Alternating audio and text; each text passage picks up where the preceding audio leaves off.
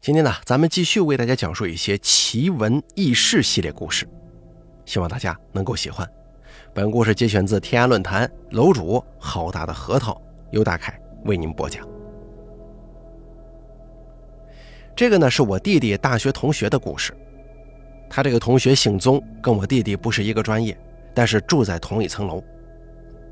那天呢，小宗的心情不是很好，自己去喝了点酒，回到学校在操场上转。看到几个人呢，正凑在一块打什么，他就走过去看了。一看之下都认识，是本班的同学。再仔细一看，这打的是什么东西啊？竟然是只猫。猫的俩前爪被绑在了一块一根绳子拴在树枝上，后腿是拼命的蹬挠啊，可就是挠不到人。猫急得直叫唤。这个猫小宗也认识，就是本校的，也不是谁养的。但是学生们嘛，谁看到都会给他点吃的。把他喂的是肥头胖脑，也就待在学校不走了。这几个人打猫呢，也不是跟这猫有什么矛盾。学生时代谁都有脑子抽过的时候，他们就是单纯的逗猫玩。虽然是你打一下我踢一脚的，哎，基本上都不下重手。猫叫个不停，不是因为疼，而是因为被吊着，心里很愤怒。小宗带着酒过去就是一脚，把一个背对着他正在逗猫的哥们踹了一个跟头。他倒不是说有多正义感啊，关键是这个哥们当时正在跟他竞争同一个女同学，小宗啊早就憋着坏想揍他了。那哥们起来之后一看是他，也着急了，扑过来要动手。另外几个同学能让他们打起来吗？赶紧拉呀，拥着那个人就走了。小宗啊被另外两个人劝住，等看他不怎么闹了，他俩也回宿舍了。小宗呆着无聊，起来把猫解开放下。刚放到地上，这猫窜起来挠了他一把，正好挠在手腕子上，血淋淋的一道口子。小宗气坏了，我救了你，你怎么还挠我呢？就追他。那忘恩负义的猫几下就钻进了不远处的灌木丛，而小宗啊，还得自己去医院打针。回到宿舍快六点钟了，同宿舍的在楼下遇到他，叫他一块吃晚饭去。一路上，包括吃饭的时候，哥几个都逗他。抢着看他那个被猫挠的地方，弄得他还挺不好意思。晚上睡觉，正睡着呢，小宗忽然觉得手腕被猫挠的那个地方哗啦啦的疼，一下睡意全没了。睁开眼睛一看，一双发光的眼睛看着他，就是那只猫蹲在床头。刚才啊，又挠了他一把，把他气得一下子坐了起来，同时伸手去抓。要知道，猫是很灵活的，几下子就跳到了窗台上，它够不着了。也同时以为猫要跑，于是气哼哼的睡下。可是没想到，刚躺下，猫又窜过来挠了他一把。这次他可真急了，连鞋都没穿，下地就追猫。追出两步，只听背后一声巨响，原来是他上铺的胖子掉下来了。他们住的床挺简陋的，就是普通的木板，上头铺床褥子，在那睡。住上铺那胖哥们二百三十斤呀，每次翻个身，这个床都会支扭半天。可谁也没成想，他能把床板给压断啊！这下子连人带床板掉下来，多亏小宗不在，不然肯定会被砸死的。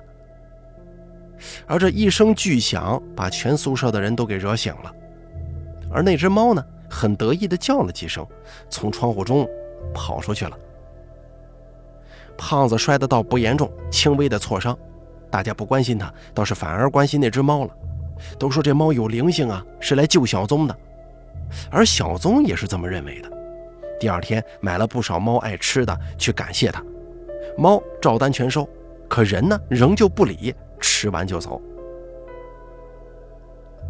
再给大家说一个朋友小舅的事儿吧。其实呢，他小舅也不过就比他大十来岁。上个世纪说不清是七十年代末还是八十年代初，小舅那会儿还不到十岁。夏天，小舅某一天心情很不好，因为平时呢夏天放暑假正是好玩的时候，别管是下水还是上山，但今年呢却总是下大雨，出不去呀。那天雨停了，晴空万里，不像是要下雨的样子。小舅太高兴了，跟几个小朋友跑出去一玩就是一上午。玩着玩着，不知不觉转到了村外的山上。这里他们总来，一看最近雨水是够大的呀，山上有的地方地形地貌都有了变化，有变化更好啊。小孩子嘛就喜欢新奇事物，几个人玩得更疯了。可玩着玩着，忽然其中一个陷入地里去了。这个呢倒不是有什么妖怪，而是他踩陷了一个坑。那个小孩掉下去，别的小孩都吓坏了。坑口不大，陷进去不到十岁的小孩，哎，差不多正好。不过好在这是一个土坑，他们拿手扒拉扒拉，把这坑口扒大了。看那个小孩站在下头，距离坑口大概有一米多深。当时小孩伸手去够，可是那短胳膊短腿的哪里够得着啊？好在可能下面的土质比较松软，那个孩子没有摔坏。他们也有办法。抛下去几块石头，让那个小孩叠起石头来站上头，然后呢，他们再抱着另一个小孩的腰，让那小孩把身子探进去，这样两边一凑，不就可以把他拉上来了吗？这理论上啊是对的，不过现实可不像他们想象的那般容易。底下的那个一个没站稳，从叠起的石头上摔了下去。原来这个坑里头还有空间呀，而且是个向下的斜坡。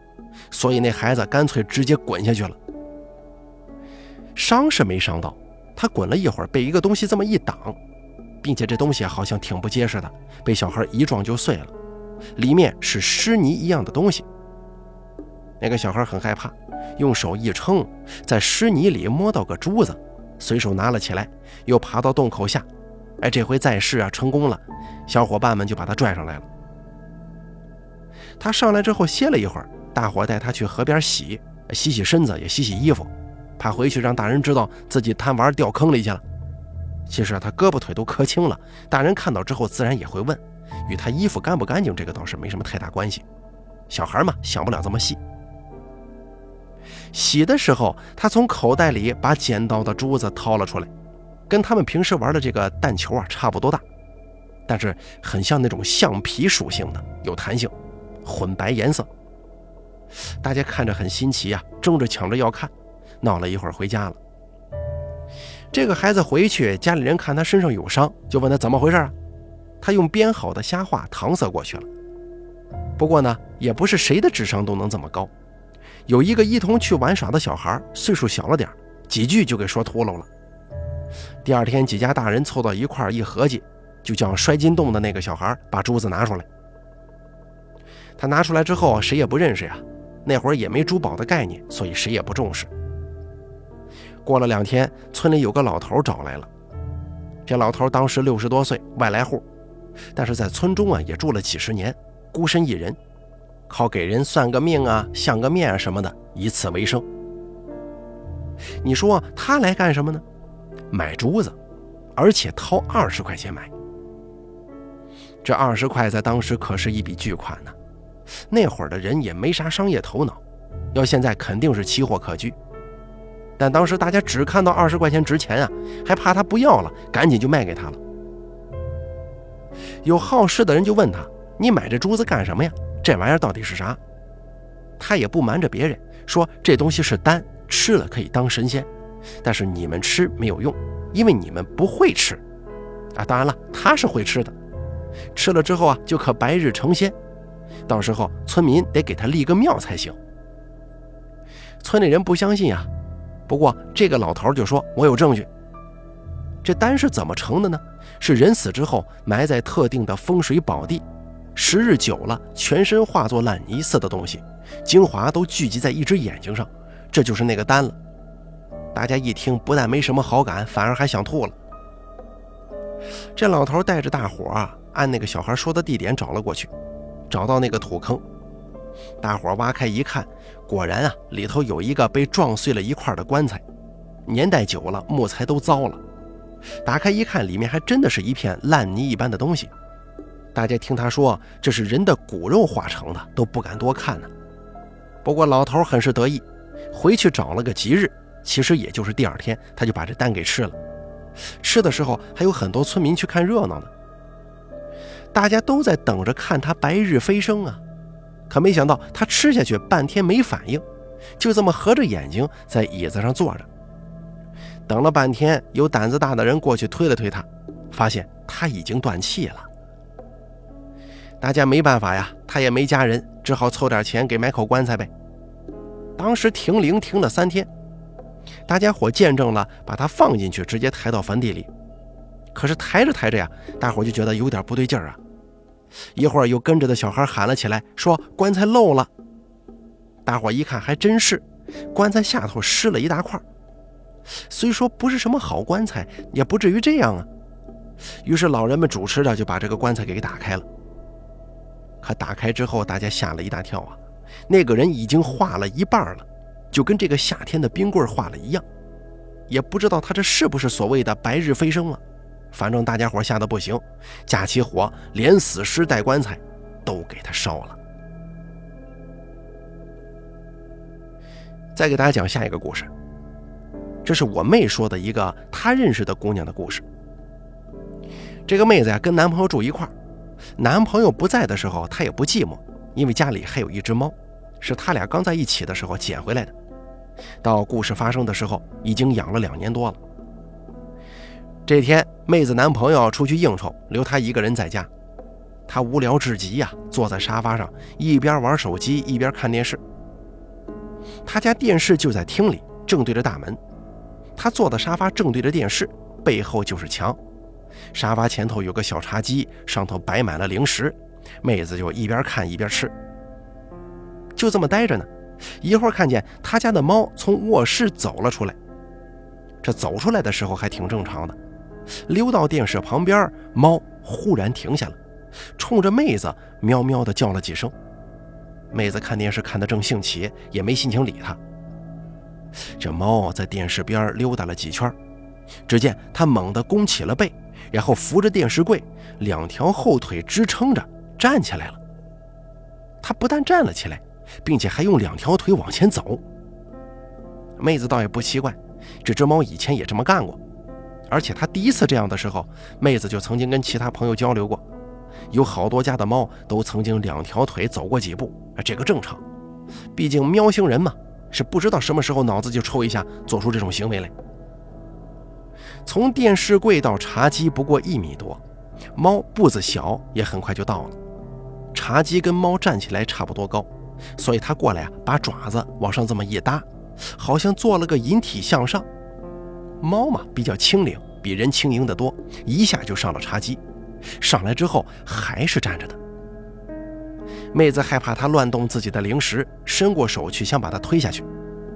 可是这一伸手，猫也伸出爪子搭在他手上了。妹子顺手把它抱了过来，猫低下头舔了舔妹子的手背。妹子又把它举了起来，悠了几下子，然后跟它顶着头玩。这个时候啊，屋子里除了电视的光线，只开着一盏壁灯，光线并不很好，所以猫的瞳孔是又圆又大。妹子看着觉得很萌啊，特别可爱。在头对头这么一顶，哎，他从猫的眼睛当中看到有个人影。妹子还开玩笑的寻思：“哟，你这眼睛还能当镜子用呢。”然后他真的把猫拿远了一点，想看看自己在猫的瞳孔当中是什么样的。结果这一看，把他吓坏了。猫的瞳孔里的确有人，但是可不是他呀，是一个长着挺长胡子的老头。这下子把妹子吓得扔下猫就跑了。后来她男朋友费了好大劲儿，才劝得她回来家住的。而且她男朋友听说了这件事情以后，第一反应就是拿起猫来看。他呢根本看不到有什么老头，跟妹子说他出幻觉了。妹子也不承认，说确实是看到一个老头的形象。但后来呢也没发生什么其他的怪事儿，心中也就逐渐把这件事儿给放下了。咱们接下来啊，再给大家说下一个故事。这是一个妹子跟我说的，她的职业我很喜欢，女警。她的一个闺蜜也是警察，在市局工作。那天啊，跟她讲了一个案子。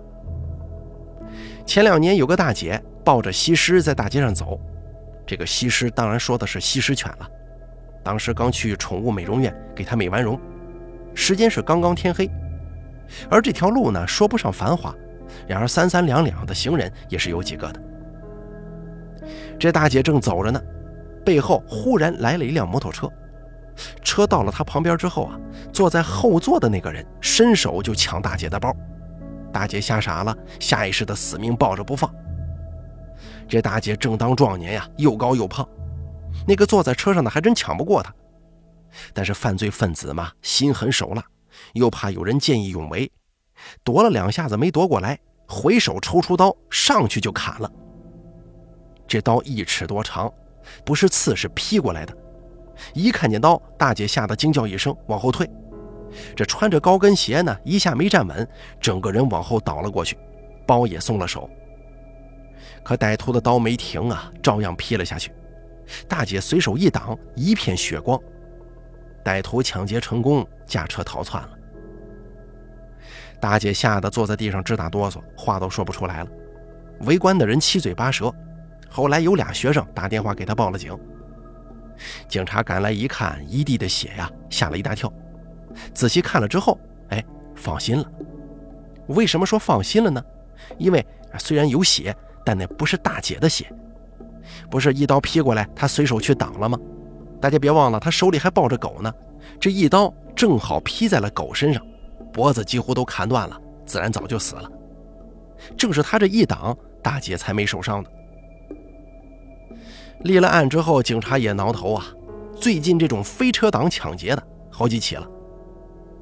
过了几天，有一个警察，他可不是负责这个案子的，他处于休假当中，跟朋友去喝酒，在这个喝酒的小饭馆里啊，连个厕所都没有，所以他出来在胡同边撒尿。正尿着呢，觉得有东西盯着他，回头一看，是只狗。这狗也看见他了，还冲他直叫唤。如果要是一只大狗的话，他就躲了。不过这个狗呢很小，他又喝了酒，于是过去就是一脚，没踢着。这狗转身就跑啊，而他呢觉得这狗很奇怪，哪儿奇怪呢？他当时喝得稀里糊涂的，一时想不起。反正不管奇怪不奇怪，先揍他再说。追了几步，就从胡同转到大路，风一吹，他清醒不少，啊，一下子就想明白这狗哪里不对了。狗的头。顶紧贴在后脊梁上，一看脖子就是被砍断了。而这条狗在大路上跑了几步，窜到一个人身上不见了。警察自然注意到这个人呢，此人一看就跟正常人不一样，他目光闪烁不定。同时，警察想了起来，抢劫案中被砍死的狗是西施，刚才冲自己叫的也正好是西施犬，八成这个人呢就是犯罪分子了。警察嘛是有经验的，不会在醉酒状态之下一个人对付一个成年男性，他办法多的是，反正很顺利的就把那个人带走了。回去之后一查，果不其然啊，此人正是抢劫犯中的一个，就是坐后座上砍死狗的那一位。在他的交代之下，也很容易在出租屋把他的同伙给抓到了。好了，咱们本期奇闻奇事系列故事呢，就说到这儿了。本故事由本故事节选自天涯论坛楼主好大的核桃由大凯为您播讲。